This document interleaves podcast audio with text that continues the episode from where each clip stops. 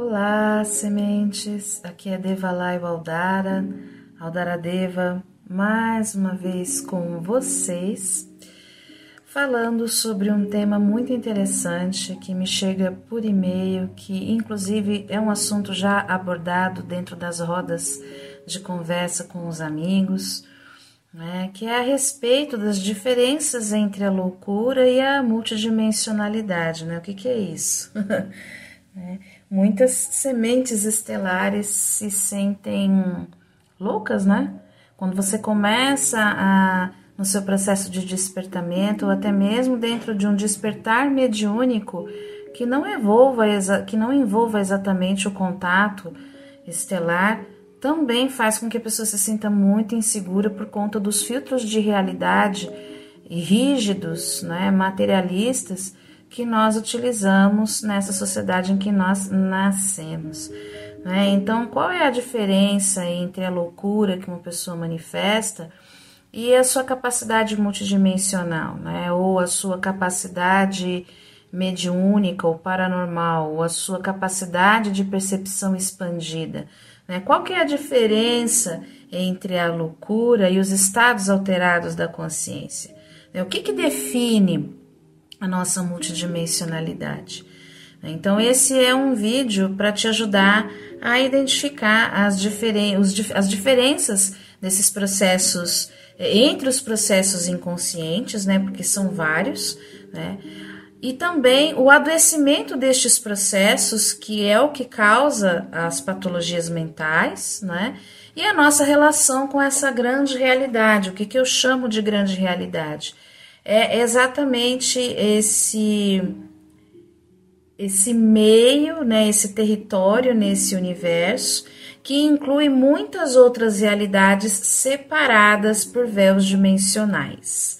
Então a gente vai bater um papo sobre isso hoje. Eu fiz um texto para ajudar a guiar o nosso raciocínio sobre isso. Né? Então, primeiro de tudo, a gente precisa entender qual que é a visão é, da medicina tradicional materialista, que é a visão do mundo materialista que nós vivemos. Um mundo que está em transição, que está se transformando. Né? Existem muitas pessoas despertando para essa visão mais holística do ser humano, mas em contrapartida a gente também ainda tem alguns perrengues com relação a essa visão é, materialista da existência. Ainda bem que a gente tem hoje ciências como a física quântica que vem trazer um, uma visão mais expandida e diferenciada, mais holística dessa vida que nós temos aqui. Né? Mas então o que, que é isso? Né? A, a, vamos entender qual que é essa visão da psiquiatria materialista e não holística. Né?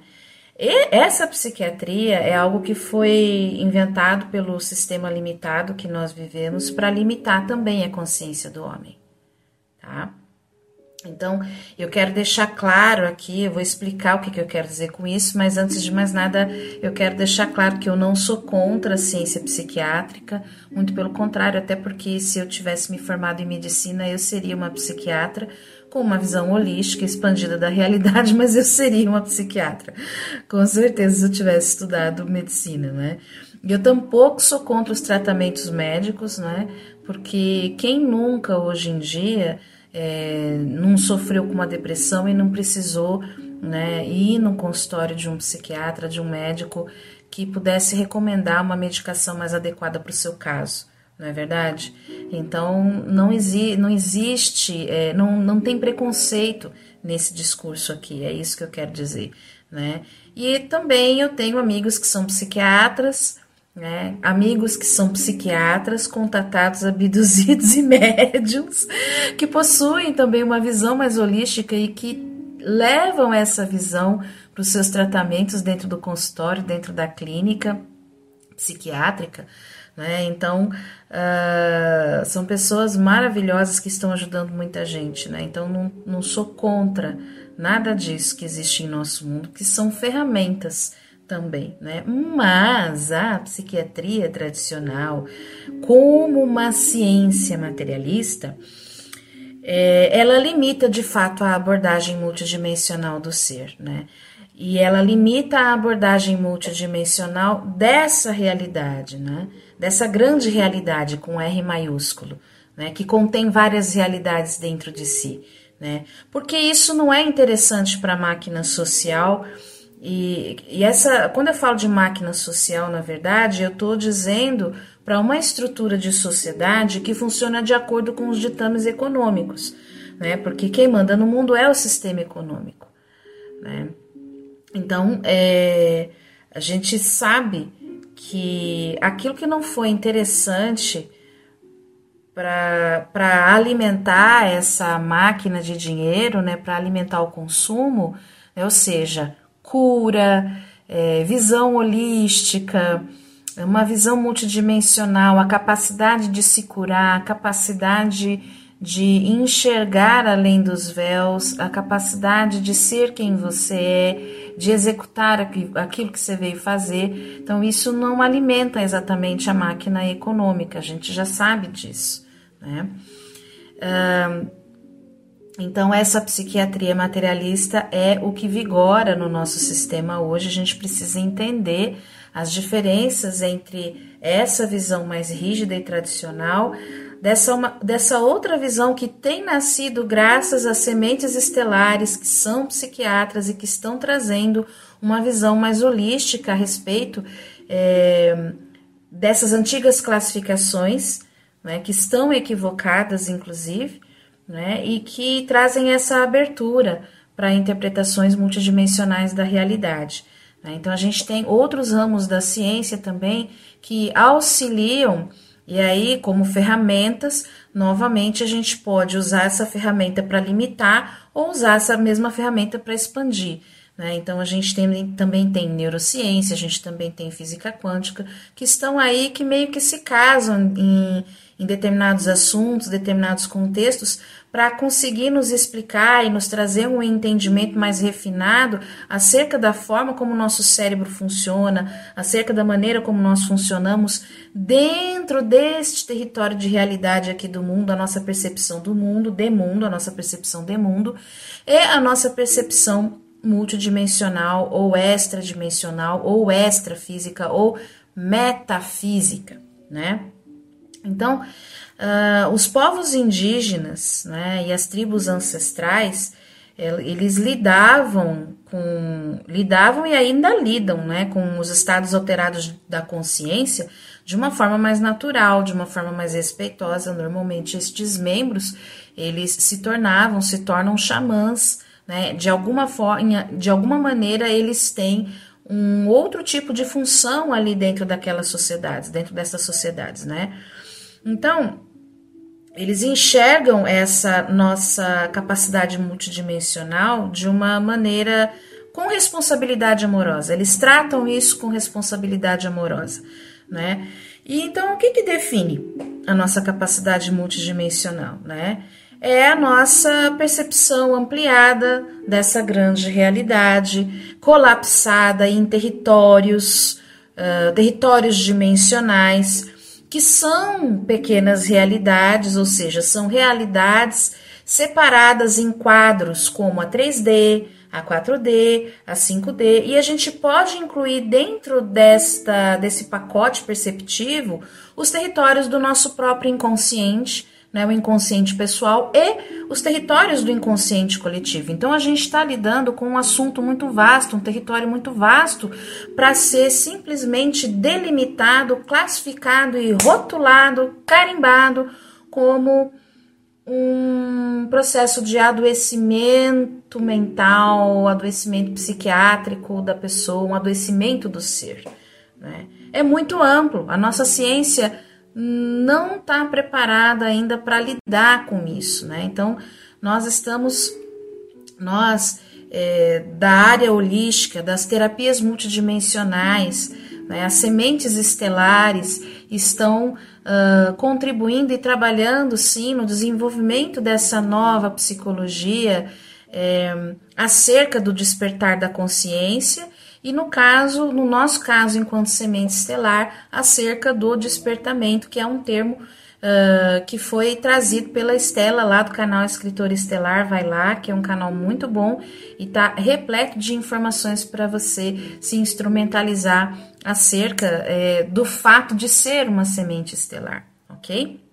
Então, uh, quando a gente volta um pouquinho na história de uma forma bem resumida, né, antes do, do reconhecimento da ciência, né, como uma ferramenta social, como um, com, com um papel é, de representação social forte na nossa sociedade, as perturbações mentais elas eram registradas é, com explicações místico-religiosas, tá? Então, uh, os egípcios eles se diferenciaram um pouco nesse sentido, que eles também tinham um cunho, um veio religioso muito forte. A gente pode dizer que a religião egípcia era a imperatriz daquela cultura, daquele império, né? É, mas eles também tinham um conhecimento da anatomia humana por conta do fato deles embalsamarem os seus mortos. Né? E então, por conta disso, eles acabaram registrando que o cérebro e o útero teriam um papel significativo na origem dos transtornos mentais, né? Era uma coisa, uma pista que eles tinham na, na, naquele momento histórico, né, em que eles registraram estas informações.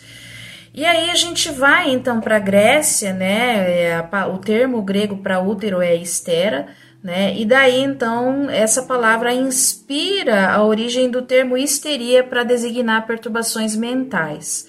E dessa, e vamos dizer assim que dessas duas culturas que eram extremamente uh, patriarcais e machistas, então a gente tira a conclusão aí de que isso, essas foram edições, edições de um preconceito muito antigo contra a mulher, né? Então meio que norteando aí que a loucura poderia ser algo que, em que a mulher seria mais suscetível porque ela menstrua. Né? É, não vou entrar no mérito, existe todo um estudo sobre isso também, é, que não desvaloriza a mulher por menstruar, tampouco coloca ela na barra da saia da loucura, mas é um termo off-topic que não cabe nesse vídeo aqui, né? É algo que talvez nós possamos ver depois. Né? Mas aqui a gente está falando dessa psiquiatria mais clássica, né? Que é a materialista. Então, ela, enquanto ciência, ela só veio a se firmar depois que a medicina assumiu um papel social lá no século XIX. Não tem muito tempo isso, né? Nós estamos no século XXI, isso não tem muito tempo. E aqui, então, o conceito de sanidade, é, ele vem sendo ampliado para uma nova psicologia do despertamento onde os termos que depreciam as habilidades naturais do ser não serão mais usados no futuro. Mas isso vai depender de nós hoje e agora, da nossa mudança em aceitar quem nós somos e o que somos, ou seja, sementes estelares, né? da gente assumir isso. E existe uma grande diferença entre essas duas questões, né? A loucura em si e o fato de você ser um uma semente, um ser, uma pessoa, um indivíduo que tem uma consciência mais expandida, uma percepção mais expandida da realidade. É, hoje nós já somos em milhões, né? Então, o que, que é esquizofrenia e o que, que é loucura, tá? Então, é, a, gente vai, a gente vai trazer aqui alguns conceitos é, que eu busquei aqui na, no, nos sites, na internet, para poder conversar sobre isso com vocês, para a gente trazer à luz, né? E ao invés de sair julgando ou falando ou se julgando, né? Falando de se achando no achômetro, no achismo de si mesmo, né? Antes de se rotular com qualquer nome, vamos entender o que, que é isso de verdade, tá bom? Então, ah, a esquizofrenia é um distúrbio, é uma doença mental que afeta a nossa capacidade de pensar, de sentir, de se comportar com clareza, né? caracterizado por alterações no funcionamento da mente, dos pensamentos, das emoções, mudanças nesse comportamento, né? além da perda da noção da realidade e do juízo crítico. Né? Então, essa pessoa, ela se comporta de uma forma diferente e muitas vezes inadequada dentro do viés social, Né? Então, a esquizofrenia ela é caracterizada por pensamentos e experiências que parecem não ter contato com a realidade, fala ou comportamento desorganizado e participação reduzida nas atividades cotidianas. Dificuldade de concentração e memória também são sintomas. A causa exata da esquizofrenia não é conhecida, mas uma combinação de fatores como genética, ambiente, estrutura e químicas cerebrais alteradas pode influenciar. Sabe-se, entre aspas, que não tem cura. Por quê? Porque ela tem raízes em capacidades multidimensionais da espécie humana e estas capacidades são naturais é, mas completamente mal compreendidas por nossa civilização atual. Tá? É, essa, essa percepção de que aquilo que hoje se chama de esquizofrenia, a pessoa não nasceu assim, não é? Então, ela vai desenvolvendo isso conforme estas habilidades, essas, essas habilidades vão se manifestando e ela não sabe como lidar com isso, tá? Essa é uma das interpretações, uma das interpretações, né? Então, os sintomas, né, que, que são classificados, que foram estudados desde o século XIX, é, muitos destes sintomas são sinais de mediunidade latente, inclusive é, um, sinais de contato com outras realidades, mas eles são encarados como sintomas, né? Então, sintoma é diferente de sinal, eu já comentei isso em alguns vídeos anteriores. Né? Sinal é algo que está sinalizando que algo está acontecendo. O sintoma representa um adoecimento de uma parte nossa, né? Então, é, são esses sinais de mediunidade, esses sinais de contato com outras realidades, com outros seres, é, são encarados como sintomas, porque nem todas as pessoas desenvolvem as mesmas habilidades multidimensionais e porque, propositalmente, esses sinais de despertar da consciência não são interessantes para o sistema social enquanto um experimento de controle da mente humana. Porque é isso que nós vivemos hoje, né? E que está sendo alterado, está né, tá sendo transformado, transmutado aí na medida em que mais e mais pessoas entram em processos de despertamento devido ao contato com as energias de alta frequência é, da 5D. Né? A gente já tem uma grade de 5D, né, de, de quinta dimensão no nosso planeta. Lembrando que é, a, a, nossa interpretação acerca das dimensões é uma interpretação apenas simbólica e figurativa, porque não é exatamente desta forma como nós conceituamos, classificamos ou compreendemos ou ainda percebemos né, o comportamento dessas dimensões. É, é, é muito além dessa nossa percepção que ainda está, vamos dizer, é, sendo treinada para aceitar e para viver dentro de uma 4D nessa transição planetária, a fim de entrar na 5D, né? Então, é, eu pesquisei aqui alguma uma lista, né, de, de, de perturbações, né, aliás, de sinais que são classificados como perturbações, né? Alguns são perturbações mesmo, né? Como no comportamento, por exemplo, né? O que que indica, né? O que que seria um sintoma de esquizofrenia, né? O excesso de agitação, agressão, é, automutilação, comportamento compulsivo, excitabilidade exagerada, hiperatividade exagerada, né? Hostilidade, isolamento social, né, movimentos repetitivos, né, repetição de palavras sem sentido, comportamento desorganizado, falta de moderação ou repetição persistente de palavras ou ações. Uh, esse último item aqui da repetição persistente de palavras ou ações, né, tirando desse pacote todas as outras coisas que nós mencionamos aqui, essas repetições podem ser sinais. Se você, se uma pessoa que está em despertamento, né, uma semente estelar, é, que teve uma experiência de contato, de abdu ou de abdução, né? Ela tem, ela passa por esse processo de repetir persistentemente palavras, ações, porque ela está elaborando um conteúdo e ela não tem é, ela não sofre de, é, de automutilação, comportamento compulsivo, hostilidade, isolamento social, não tem nada disso daí.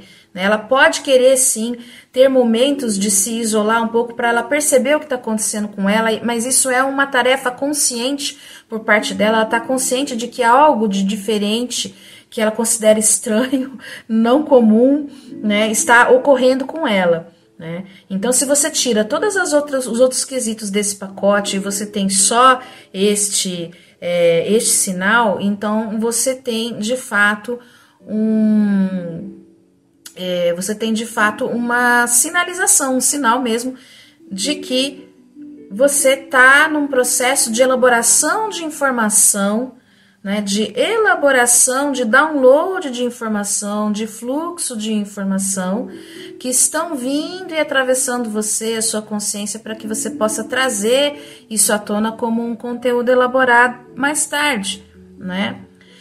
Então, é, na cognição aqui, a gente tem é, outros sintomas é, que são classificados dentro dos processos de esquizofrenia numa, no indivíduo, numa pessoa, né? Que são a amnésia, a confusão mental, crença de que os pensamentos não são seus, crença de que um evento comum tem um significado especial e pessoal, né? Delírio, desorientação, invenção de coisas, lentidão durante as atividades, transtorno de pensamento ou falsa superioridade.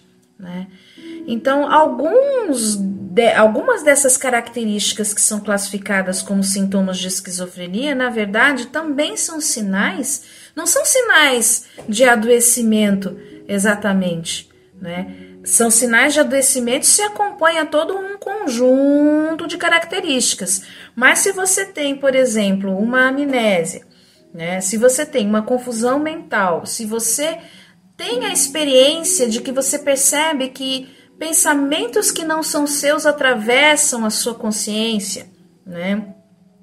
Você sabe como no caso do estudo da sincronicidade que está aí para provar isso, né, minha gente? Né? Você sabe que um evento de fato tem um significado especial, pessoal, mesmo que para a grande maioria ele seja um evento comum, não é?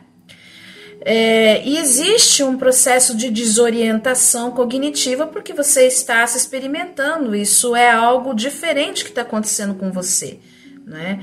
E você percebe outras realidades, você não está inventando coisas exatamente. Então, é, estes são sinais, são caracter, essas características são sinais né, de que você está atravessando um processo de despertar para a multidimensionalidade do seu ser. Ou, de, ou a gente pode dizer também um despertar mediúnico, né? É, no humor, então, a classificação né, clássica né, é, da esquizofrenia vai trazer o que? A ansiedade, vai trazer a apatia, o descontentamento geral, a despersonalização, a excitação, perda de interesse ou prazer nas atividades, raiva ou resposta emocional inadequada. Uma pessoa que está num processo de adoecimento psíquico, isso de fato é muito comum. Mas para uma semente estelar que entrou em despertamento, uma pessoa que atravessa um processo de despertar mediúnico ou ainda um processo de despertar, despertar kundalínico, porque a kundalini é a energia, essa energia vital, esse fogo abrasador, este, este fogo serpentino, este fogo da nossa sexualidade né? A Kundalini desperta, quando ela começa a irrigar os chakras, ela também causa alguns transtornozinhos, mas que não são exatamente o adoecimento do nosso ser, e sim sinais de despertamento para um novo patamar da nossa consciência, onde a nossa percepção ela vai além do véu que a classificação psiquiatra traz né? impõem, né? Então, a gente também vai ter os sintomas psicológicos aqui, né? A alucinação, delírio, é, é, o delírio religioso, depressão, medo, paranoia, desconfiança ou ouvir vozes. Eles chamam isso de sintomas psicológicos, quando na realidade essas questões também podem é, estar relacionadas com o despertamento, né? Então, principalmente aqui no dentro do, do, do dos processos do humor, é, a sensação da despersonalização, né, de você não vestir o seu corpo, ou de você não ser você, ou de você ser algo a mais, de você ser alguém a mais dentro de você, isso é um sinal de um despertar, né? E nem sempre esse sinal ele também vai. É, a gente não está dizendo que estes sinais são processos prazerosos, que são processos gostosinhos de, de atravessar. Não, né? Uh, no caso da experiência mediúnica, né? Um médium emocionalmente descompensado, ele pode entrar dentro de um processo de ansiedade, de apatia, de paranoia, sim, né? De ter respostas, desenvolver respostas emocionais inadequadas, né? Sentir raiva, ser extremamente reativo, principalmente se ele atrair para si, né? Dentro desse, desse quadro, né? É, um quadro de inteligência emocional mal desenvolvida, ele pode sim atrair para si obsessores é, do plano astral, que na verdade são que os habitantes da daquilo que a gente chama de quarta dimensão, né? Ou quarto plano aqui na, na, nossa Terra, né? Então ele vai ter é, é, aquilo que a, os médicos vão chamar de alucinação, de delírio, né?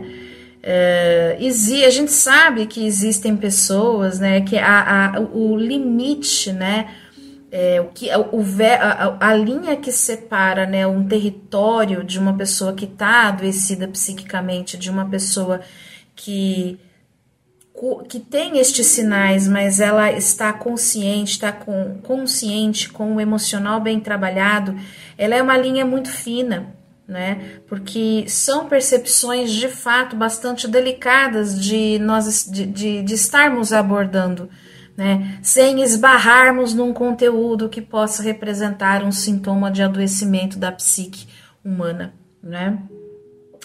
Então, uh, Aqui a gente também tem uma outra questão, né, que é a coordenação motora comprometida, né, a fadiga, a falta de resposta emocional, a perda de memória. Estes sinais podem ocorrer também na vida de uma semente estelar durante o processo de despertamento e aquilo depois se estabiliza, tá? E logicamente que dentro da medicina clássica materialista então essas pessoas vão ser classificadas como esquizofrênicas, não é? Então, muitos são sinais de mediunidade latente, né? É, de despertamento latente, desperta, inclusive o, o despertamento kundalínico. Aqui eu estou usando o termo despertamento para definir é, um, uma outra um outro viés do despertar da consciência que não precisa necessariamente caminhar junto com o contato com a família estelar. Às vezes a pessoa ela só atravessa o despertamento kundalínico mesmo e ela tem estes mesmos sinais. Né? O corpo dela apresenta as mesmas, as mesmas reações, né? com as mesmas características psicológicas que uma semente estelar é, está atravessando, está apresentando dentro do seu processo. Né? Porque a semente estelar, ela também passa por um despertar kundalínico, né? Um médium, né? Dependendo do nível da mediunidade em que ele começa a desenvolver, ele também passa por um despertar kundalínico, tá? Então, uh, muitos destes sinais são encontrados entre contatados, entre abduzidos, entre médiums, e graças a serviços de pesquisa como os da doutora Gilda Moura, por exemplo, né? É, o estigma das pessoas nessa condição tem diminuído. A doutora Gilda Moura, ela tem então contribuído é, uh, dentro da, dessa visão mais científica, né, para essa nossa realidade, ela tem contribuído para retirar este estigma das pessoas que têm essas experiências, né? Uh, então, uh, eu indico aqui nesse caso a leitura do livro, esse livro aqui, ó. Transformadores de Consciência, tá? Da doutora Juda Moura, para compreender a natureza dos aspectos psicológicos do contato e da abdução, ok? porque ela traz uma explicação, ela é psicóloga, então ela traz uma explicação é, recheada mesmo, com muito sabor. As explicações dela são muito saborosas para a gente entender como que funcionam esses processos psicológicos, os processos do nosso inconsciente, né? Frente ao contato, ok? É bastante interessante. Né? E não só o trabalho da doutora Juda Moura, né? o trabalho de muitas sementes em despertamento que são terapeutas multidimensionais né, e que estão aí falando sobre o, o, despertamento, que estão falando, abordando o assunto, o tema do contato, estão assumindo que são sementes, mas elas estão ajudando muitas outras sementes a compreenderem os seus processos de abertura de consciência. Né? Então, ah, eu indico também aqui a leitura do livro Medicina Vibracional, tá? Do Dr. Richard Gerber. Né? É, ele é médico também uh, e considera os processos kundalínicos que são a causa de muitos sinais de despertar, como eu falei, que são confundidos com os sintomas, os transtornos psiquiátricos. Tá? Nesse livro aqui, então, uh, Aqui, a partir da página 329, ele traz este estudo aqui, e é um estudo que ele baseou, se baseou nesse livro aqui, ó, A Experiência da Kundalini, do Dr. Lee Sanella, tá? que é, inclusive, psiquiatra, ok? Então, a gente tem pessoas dentro do ramo da medicina que estão trazendo para gente é, uma nova abordagem dentro da, da autoridade profissional que eles têm, né? e alguns deles são sementes estelares, ok? Uh, então, a gente, é, tendo feito esse apanhado, vamos entender o que, que é mediunidade, o que, que é paranormalidade, né? Então, Assim, a gente já entendeu o que é esquizofrenia, o que é compreendido como esquizofrenia dentro da nossa sociedade. E dentro disso daí tem o senso comum, né? Que é tudo louco e que não compreende exatamente todas essas características, mas entende o conjunto delas de quando uma pessoa apresenta uma inadequação comportamental dentro do viés social, então ela está louca certo? Que aquilo que ela apresenta não é comum, a percepção dela, o papo dela é esquisito essa pessoa esquisita, tá? E você tem então a classificação, um, a classificação científica, a classificação médica para este para este para este transtorno, né? Do que que é a esquizofrenia. Agora vamos para a gente entender mais sobre estes processos do que com os processos da consciência e para a gente entender que os nossos processos da consciência não estão, não pertencem ao território da esquizofrenia, eles podem caminhar para isso, mas eles não pertencem num primeiro momento, né? A gente precisa entender então o que, é mediunidade, o que é paranormalidade. Né? Então vamos lá, né? Mediunidade ela tem causa genética e é a nossa habilidade de interagir com as outras realidades, tornando-se um e nos torna, né? Ela nos torna medianeiros de uma comunicação com os seres que habitam essas realidades, ok? Já a paranormalidade, que também tem causa genética, ela é a habilidade que não depende do contato com seres espirituais ou multidimensionais ou extradimensionais ou seres metafísicos, chame o nome que você considerar melhor, né? Ela não depende desse contato com estes seres para ocorrer. Como na mediunidade, que depende da interação para trazer um conteúdo, né? Então, ah, na paranormalidade, é, o desenvolvimento é do próprio indivíduo. Ele não, não, ele não depende dessa interação para estar tá manifestando é, algumas habilidades. Então, por exemplo, psico, psicofonia ou canalização e psicografia são habilidades mediúnicas porque dependem de um terceiro elemento, né? Então depende desses habitantes da realidade que nós chamamos de espiritual ou multidimensional, da 4D, da 5D, da 6D, enfim, né? Depende deles para acontecer, tá? Agora, uh, casos como vidência, né? Que a pessoa consegue ver além do véu sem a ajuda de um mentor, de um, de um terceiro elemento do mundo espiritual, né? A empatia psíquica, que é essa habilidade de sentir o mundo e as pessoas, e aí dentro dessa habilidade a gente tem um pacotão, um combo de outras habilidades que fazem parte dessa é, desse grupo do, dos empáticos, né? E a gente também tem a telepatia, né, que é essa capacidade de captar pensamentos que não são seus. né? Então, às vezes, a pessoa está lá num desenvolvimento telepático, ela não sabe o que está acontecendo, ela sente agitação, ela se sente, ela sente necessidade de se isolar socialmente, até para não perceber tanto esses, esses, pensamentos, né? não se sentir invadida. E aí ela é classificada como o quê? Como esquizofrênica ou ela é chamada de louca pelos seus familiares, né? Uma, uma incompreensão total, uma ignorância total acerca é, de, é, acerca é, deste, deste, destes fenômenos, né? Do fenômeno da consciência, né? Então, uh, vidência, empatia psíquica, telepatia, telecinese, né, são habilidades paranormais porque dependem unicamente do indivíduo para se manifestar, ok? Às vezes, a, a, tele, a, a habilidade telecinética, ela pode também estar é, tá associada com processos mediúnicos, né? Então, ou seja, quando o indivíduo ou médium, né, no caso o é, é médium, ele não produz isso sozinho. Mas quando é a pessoa fazendo isso sozinha, sem nenhum terceiro elemento, então é, é considerado uma paranormalidade. Tá? Que na verdade nem deveria ter esse nome, né? Porque é apenas um sistema de sensibilidade mais, mais, mais bem desenvolvido. Não tem nada de paranormal, é super natural.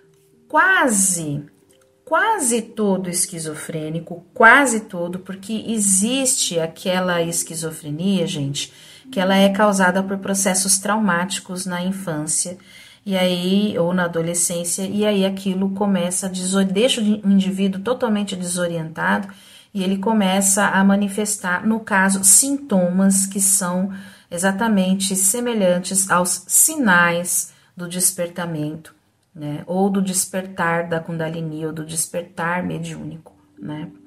Quase todo esquizofrênico que foi classificado pela medicina convencional e não holística, ele nasceu com um potencial para ser um médium ou xamã. Até porque Todo ser humano nasceu com esse potencial também, independente de ser esquizofrênico ou não, né?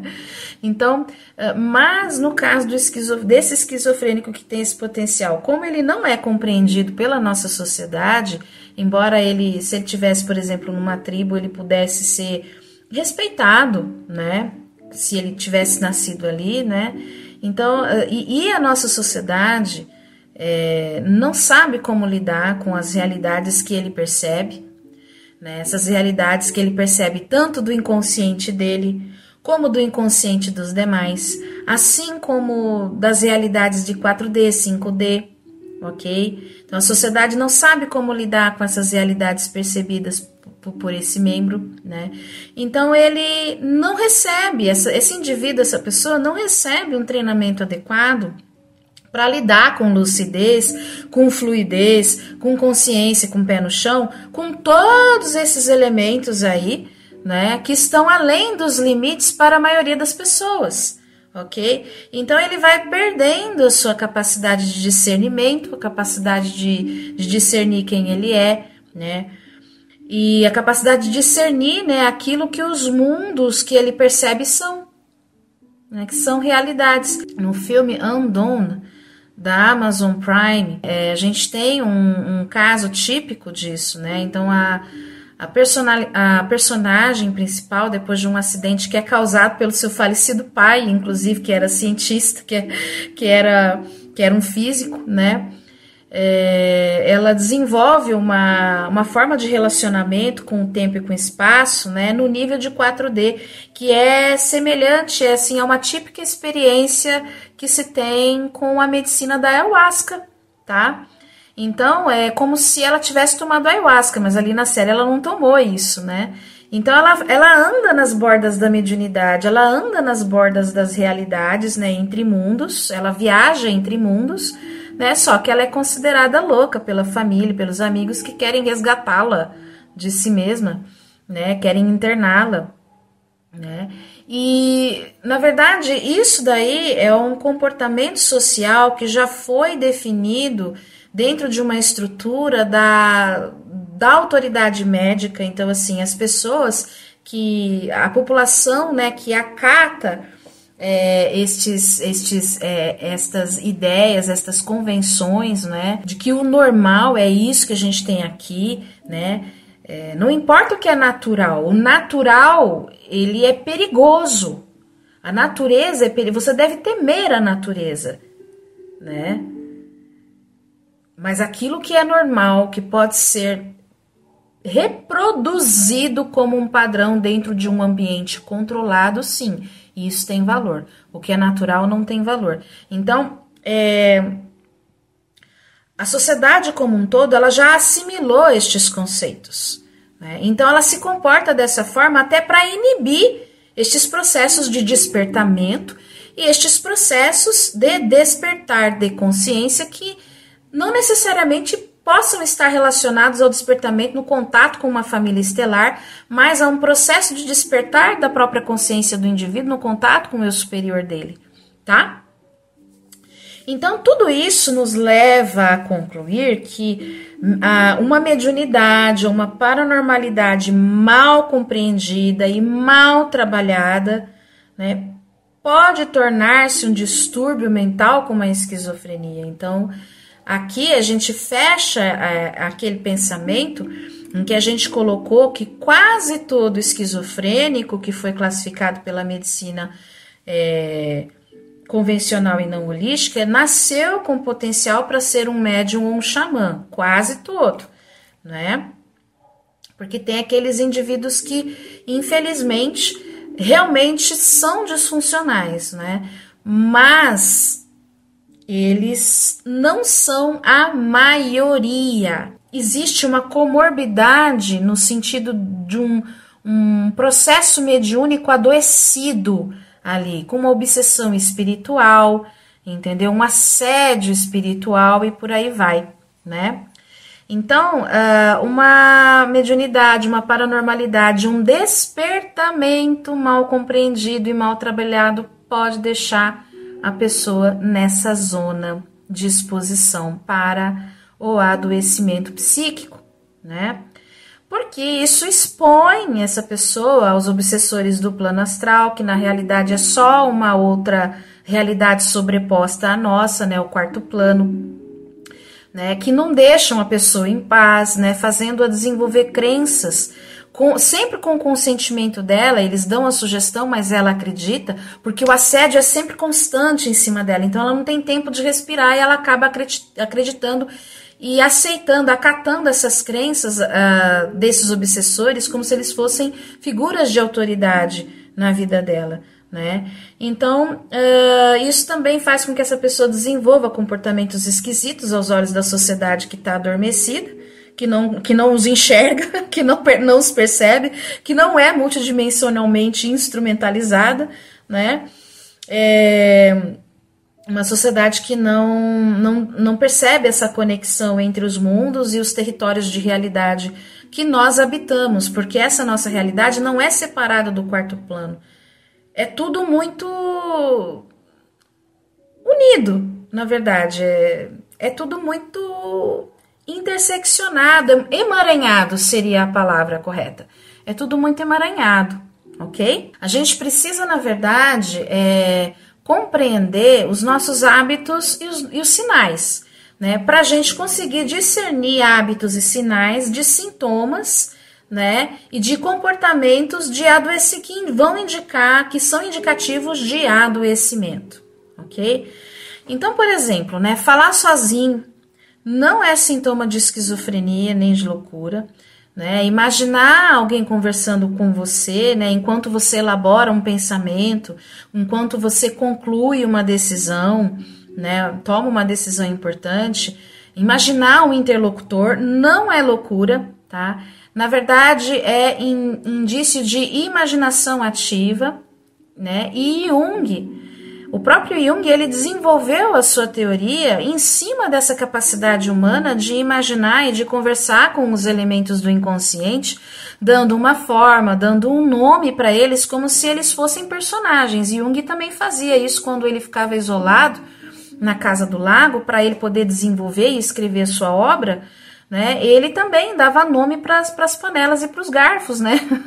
para as entidades da cozinha dele, né? Como uma forma de elaborar elementos e esses processos simbólicos que ele pudesse, que ele pudesse trazer para sua consciência o significado que, que, que inconscientemente ele estava dando né, para estes objetos. Então, isso daí, na verdade, é uma relação saudável, né? Uh, que você tem com você mesmo ou com esse imaginário, com essa imaginação ativa, com essa fantasia, né? Para que você consiga elaborar melhor a sua experiência de realidade. Então, falar sozinho exatamente não é sintoma de esquizofrenia, tá? É só sinal de que você está elaborando o conteúdo mesmo, ok? Né? Porém, porém, é, agora a gente vai entrar né, no que, que é fantasia, né? Fantasiar com muita frequência que você é outra pessoa.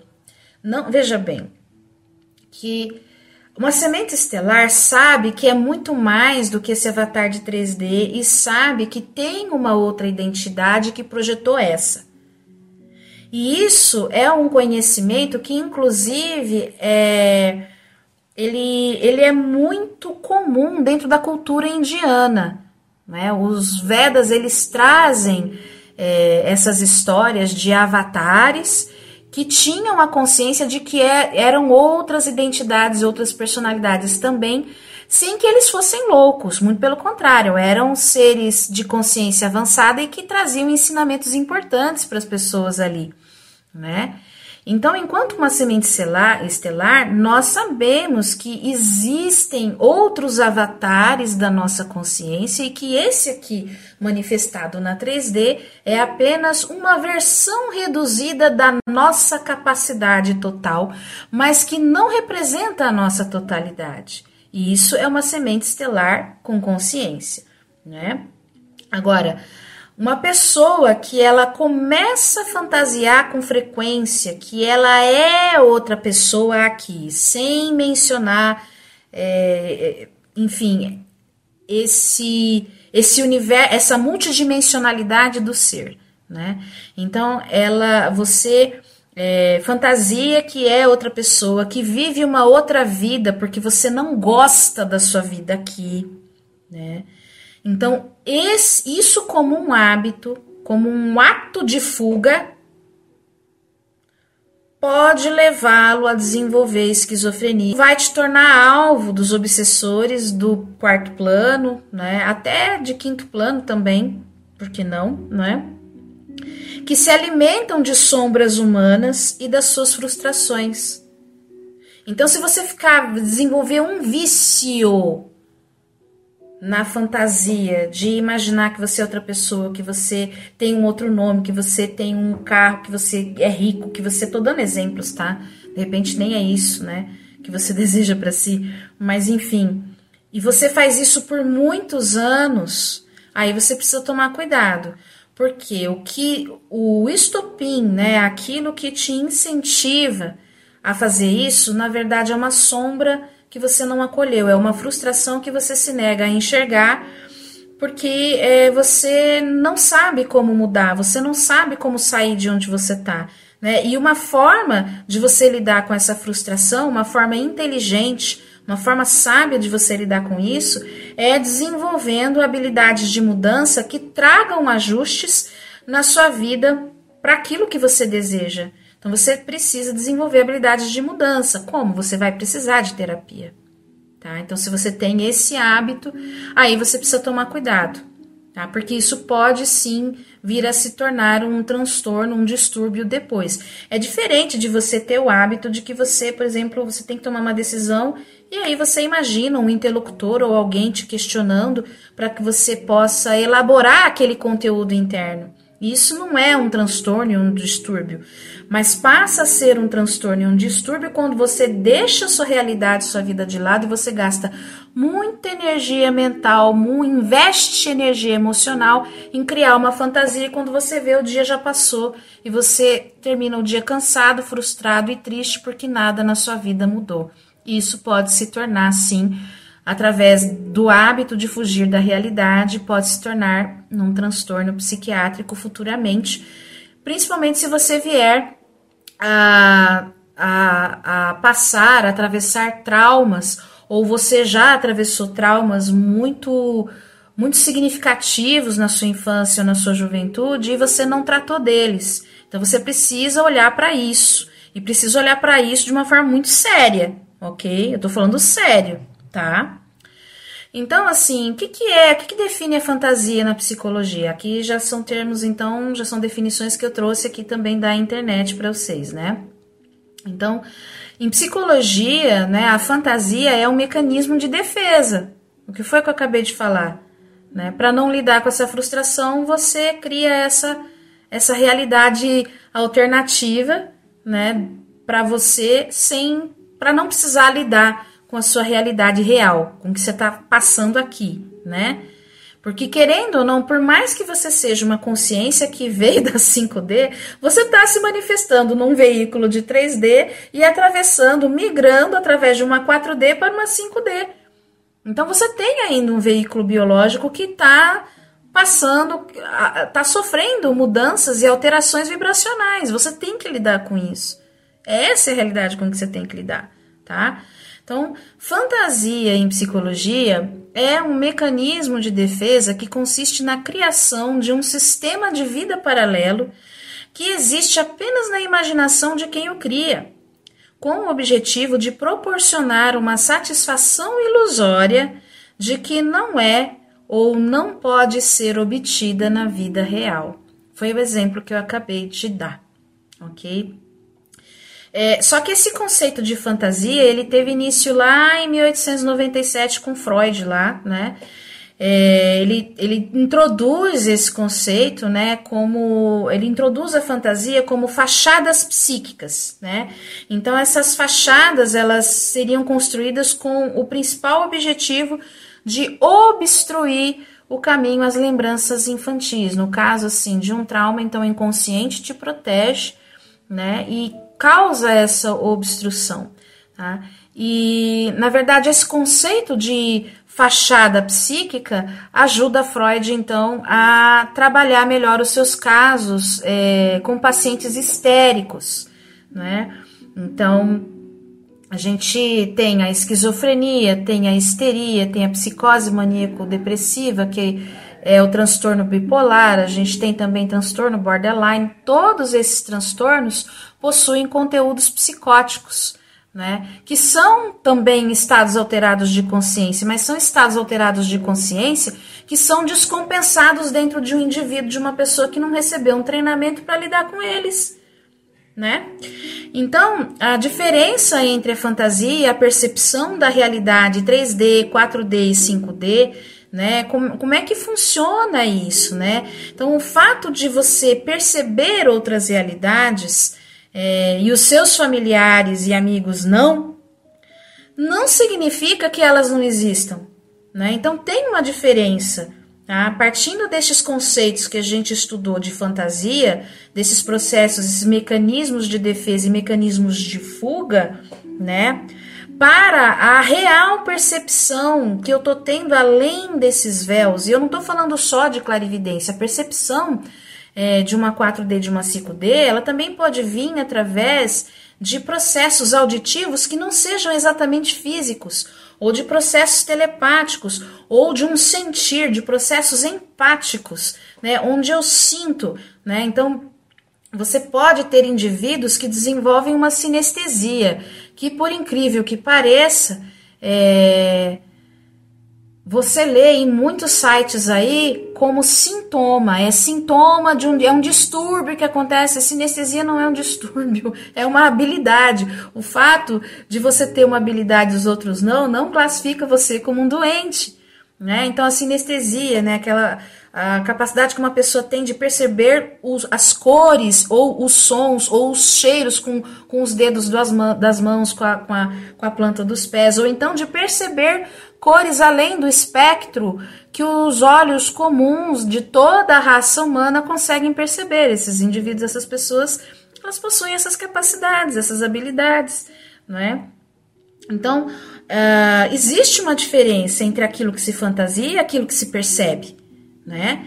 E o fato de você perceber outras realidades e os familiares e amigos não perceberem essas realidades não significa que essas realidades não existam. Trata-se de uma experiência multidimensional que eles ainda não conseguiram acessar. Talvez porque não tenham DNA para isso. Lembra que eu comentei que essas questões elas vêm com o DNA, né? É, e também porque é, a 3D ela é mais densa, enquanto as outras realidades são as mais sutis. Então, o máximo que eles conseguem perceber é uma 3D mesmo. Mas isso não quer dizer que eles não possam despertar é, para outras questões. Né? Eles, possam, eles podem despertar para uma consciência mais, para uma visão mais holística, mais empática do mundo né? Mesmo que não seja uma empatia no nível multidimensional, eles podem ter uma empatia no trato com o outro, né? eles podem ter uma consciência mais é, elevada no sentido de valores e princípios que a humanidade, valores e princípios humanos que a humanidade se esqueceu. Ainda assim, eles podem ser indivíduos despertos neste sentido, né? Talvez não despertos como uma, ciência, como, como uma semente estelar, mas dentro de um, um, um nível uh, que não envolva essa multidimensionalidade toda, pode existir um despertar emocional né, para uma vida mais humana, para um mundo melhor, né, para uma consciência melhor, né, para uma alimentação é, sem promiscuidade, né? Que a gente imagina também, né? Fazendo só um parênteses, que promiscuidade só é só referente a, a, ao território da sexualidade. Não, existe, nós temos uma relação muito promíscua é, com a nossa alimentação, com a nossa nutrição, nós temos uma relação promíscua com os pensamentos, com as crenças limitantes que nós é, abraçamos diariamente, né? Então essas pessoas elas podem despertar para isso de repente, né? Não para essa multidimensionalidade do ser, talvez porque falte esse DNA, né? Porque é necessário sim um DNA para que a gente possa ter, é necessária uma ativação de DNA para que a gente possa ter o, essa, essa percepção mais, é, essa percepção multidimensional do ser e da vida, tá? Então, uh, desenvolver, é, eu coloquei um tópico aqui, né, sobre desenvolver conscientemente as habilidades de um xamã, né? O que, que um xamã faz? Ele percebe e se relaciona com os elementos do seu próprio inconsciente. Ele percebe e se relaciona com os elementos do inconsciente dos outros. Ele percebe e se relaciona com os elementos e seres de realidades que existem através, além do véu da 3D e eles inter, e interagem conosco, né? E que interagem conosco. E ele faz tudo isso, né? Ele adentra estes territórios e ele sabe voltar deles. É isso que difere um, um xamã de um esquizofrênico clássico também. Né? Primeiro porque o xamã ele é disciplinado, ele não vai sair, entendeu, como um, um, uma pessoa que a gente vê, no, né, falando em termos de senso comum, o louco, o louco da rua, né, que, que sai carregando o saco e falando e, e, gritando, né, com, com o nada, com o vento. Pode ser que, na verdade, ele esteja ali gritando com conteúdos seus, sim, e também pode ser que ele esteja gritando com seres do quarto plano que ele está percebendo. E aí a gente tem um caso típico de mediunidade mal trabalhada, mas que está em processo já de adoecimento psíquico dentro do cérebro humano, já está enraizando no corpo físico, né? Já está somatizando a experiência, da, a experiência esquizofrênica dele, né? Então, uh, o xamã, ele não sofre desses transtornos, ele, esses transtornos, ele não sofre emocionalmente porque ele está vendo estas coisas, ele tem um equilíbrio emocional para lidar com isso, ele tem uma racionalidade é, para lidar com isso. Ele tem um norte filosófico que ajuda ele a equilibrar essa experiência e a, ele aprende as regras destes mundos, destas realidades. Né? Então ele sabe ir e voltar. Um esquizofrênico, quando entra numa experiência dessa, ele não sabe voltar. Né? Então eu diria que para uma semente estelar, né, essa experiência de ir e voltar, né, começando pelos nossos medos, explorando os nossos medos, ir e voltar através da experiência da imaginação é, criativa, né? Então vamos supor um medo muito comum que uma criança gosta de personificar é o bicho papão, né? Então, tem criança que conversa com o bicho papão, né? Aquele filme, aquele desenho, né? Aquela animação Monstros S.A. mostra bem a forma como uma menininha lidava com o bicho papão dela. não é? Então, é, a esquizofrenia é quando a pessoa ultrapassa o véu e adentra estes territórios e ela fica presa lá. E aí ela começa a somatizar estes sinais é, de uma forma adoecida porque ela não tem o preparo energético, ela não tem o preparo moral, ela não tem o preparo emocional, ela não tem o preparo intelectual ou cognitivo para lidar com aquilo. E eu tô falando de preparo intelectual não no sentido de erudição. São coisas que você não aprende nos livros, mas hoje existem muitos livros que falam disso, em especial os livros que são da doutrina eh, espírita kardecista, né? Livros de desenvolvimento mediúnico. Então a doutrina espírita ela desenvolveu uma metodologia num ambiente controlado, né, que possibilita uma pessoa a desenvolver-se multidimensionalmente, mas isso também é, é um ambiente controlado, né? Então, ou seja, vai até ali dentro daquilo dos preceitos que essa doutrina especifica. Então, se você entra em despertamento, né, você tá num processo, né, você, você entrou em despertamento e descobriu que você é uma semente estelar. De repente, a casa de espiritualidade, né, independente da linhagem dela, ela é limitada num determinado ponto, você vai ver que existem uh, territórios que, além daquilo que é oferecido a você, que você vai precisar explorar. E esses territórios é, eles não, você não vai encontrá-los escritos nos livros. Alguns desses, muitos desses territórios você vai encontrar em livros de fantasia, que muitos deles, inclusive, são inspirações, são canalizações daqueles escritores, né? Você pode também é, encontrar isso uh, nas mitologias, né? Então você vai precisar realmente dar uma estudada, girar o mundo, né? Para você conseguir validar a experiência daquilo que você está atravessando, como também trocar informações e experiências com outras sementes estelares que possam validar a sua experiência e também fazer terapias com terapeutas multidimensionais né, que também podem estar tá te ajudando a compreender melhor a natureza das suas experiências. Então, não é necessário você fazer um, um, uma tempestade no seu copo d'água, né? Então, isso é um treinamento de entrar no inconsciente e retornar, e voltar de lá, né?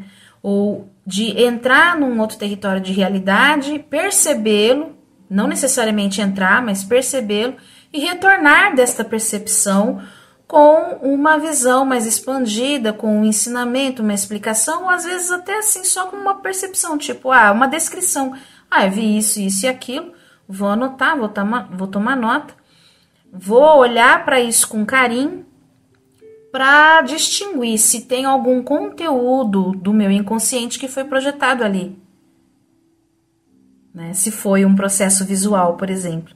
Às vezes o inconsciente projeta conteúdo através de palavras. Você escuta uma palavra e você fica com aquilo, com aquela fixação mental o tempo todo.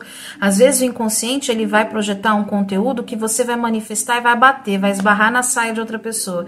E você está implicando com uma outra pessoa. Você só vê defeito naquela pessoa e de repente aquela pessoa que era ótima para você, ela acaba é, vestindo uma capa de mal, mas é você quem está dando isso, né? Então, tudo isso é, são formas muito simples da gente começar a lidar. Esse é o meu gato falando tchau.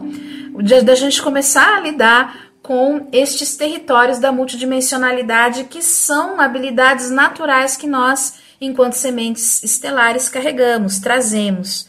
Então, era essa informação que eu. Essa, são essas informações que eu queria estar tá passando para vocês e eu espero que elas tragam, é, de uma certa forma, alívio. Alívio, né? É, e discernimento né, na autoobservação de cada um, né? Eu espero que elas te, te ajudem é, te ajudem a não se sentir louco, você, semente estelar, te ajudem a não se sentir louca, né? A parar de se julgar tão pequeno, tão mal, né? A parar de se comparar com os outros. Eu espero que essas informações também te incentivem, né? é, você cuidar melhor de você mesmo, né? a fazer terapia quando necessário, né? a se abrir né, se abrir para suas habilidades naturais sem preconceitos e a se valorizar mais. Porque você, semente estelar, desceu aqui para fazer a diferença. E é isso.